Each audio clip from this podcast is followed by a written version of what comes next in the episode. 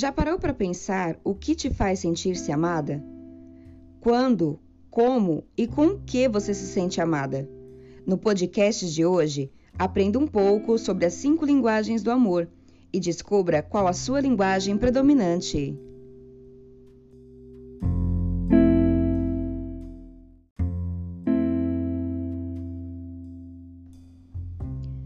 Bom dia, 29 de maio, sexta-feira fria, mas que seja uma sexta-feira abençoada, né, para todos nós, um bom final de semana.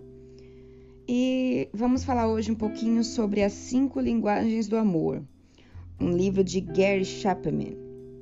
É muito bom para quem, não só para quem está se relacionando agora, né, no namoro, no casamento, no noivado, mas até para os solteiros mesmo. É bom saber quando estiverem envolvidos com alguém. Cinco formas de amar e cada uma, cada uma de nós tem uma forma predominante de sentir-se amada. Porque na verdade sentir-se amado é a principal necessidade do ser humano, né? Acho que não só com, com, com um cônjuge, mas por um pai, por uma mãe, por um filho. Nós seres humanos temos a necessidade de ser amado, né?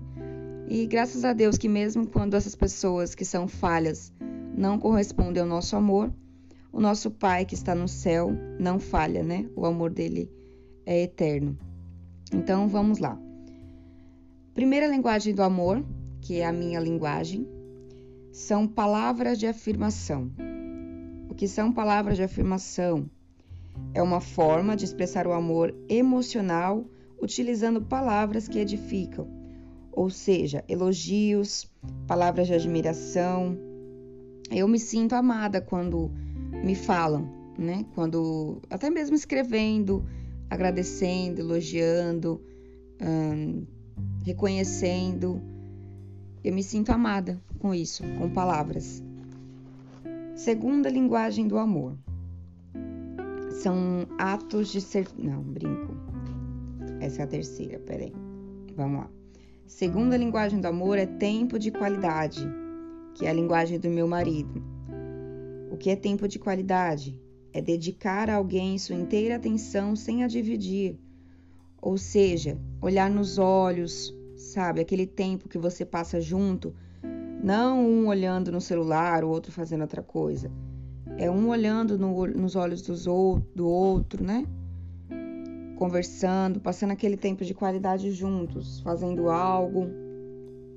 Meu marido ele se sente amado quando eu eu deixo de fazer algo e estou com ele, estou inteiramente para ele, me dedicando a ele. A terceira linguagem do amor, presentes. Tem pessoas que se sentem amadas recebendo presentes. É uma forma de amor.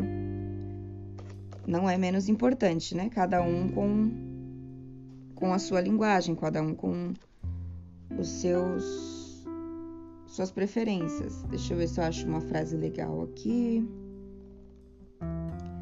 Aí é interessante que os presentes eles podem ser comprados, achados ou elaborados.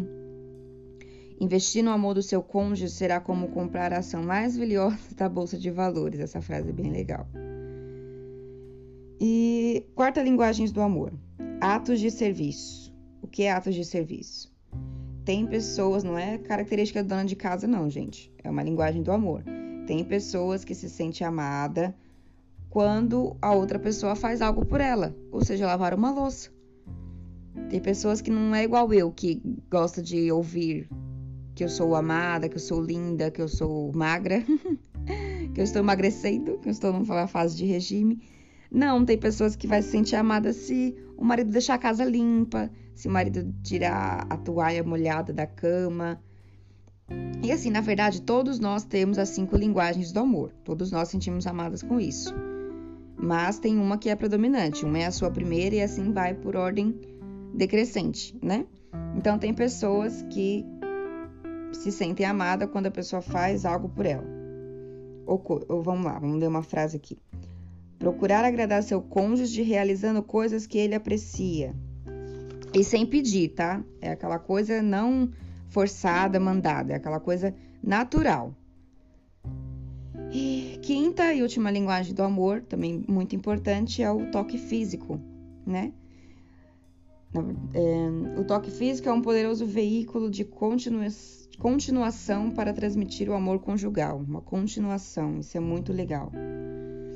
Né? Porque não, não precisa só do toque físico, né? Daquele, do beijo, do abraço, para se sentir amada, é uma continuação. Tudo isso é um, um complemento. E é muito bacana. Tem gente que se sente amado só com toque físico. E o toque físico não é o mais além, é algo, são coisas simples. Andar de mãos dadas, sabe? Um abraço, um, uma mão no, no ombro. A pessoa se sente amada com isso. E é um pouquinho. Gente, esse livro é sensacional, tá? Eu recomendo. As Cinco Linguagens do Amor. Tem bastante coisa, só para não ficar muito comprido. É mas é bom bastante gente ler. Assim, nos ajudou bastante no começo do nosso relacionamento. Sabe? Porque eu entendo a, a linguagem do amor dele e ele entende a minha. Então, assim, quando em dias mais difíceis, em dias que a gente não tá bem, a gente sabe o que prevalece e domina, né? A, a linguagem do amor. Então é isso. Tem bastante coisa aqui, mas para vocês ficarem no um pouquinho interessados em ver o livro. Espero ter ajudado. E é isso aí, até a próxima.